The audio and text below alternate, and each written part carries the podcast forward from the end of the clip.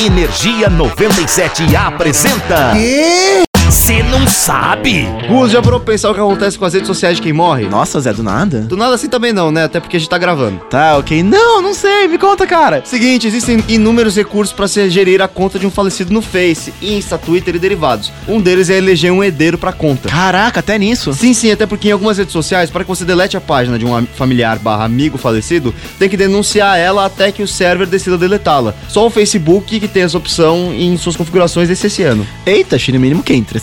Além do Face, o Google também te deixa gerenciar o que acontece com as suas mensagens do Gmail, fotos armazenadas no Google Fotos, etc., caso você venha a falecer. É só olhar na aba Gerenciador de Contas Inativas. E se eu só quiser encerrar a conta mesmo? Aí é bom preparar uma papelada, porque o Google pede uma lista grande de documentos digitalizados do falecido. Até se eu quiser pedir algum tipo de dado dela? Yes, sir! Que osso! Mas aí, o que mais que você achou aí? Me lembrado, Hugo, outro recurso que eu achei aqui, no mínimo, um conceito bizarro, é uma espécie de enterro digital feito por uma empresa terceirizada. Ah, parou aí, jura?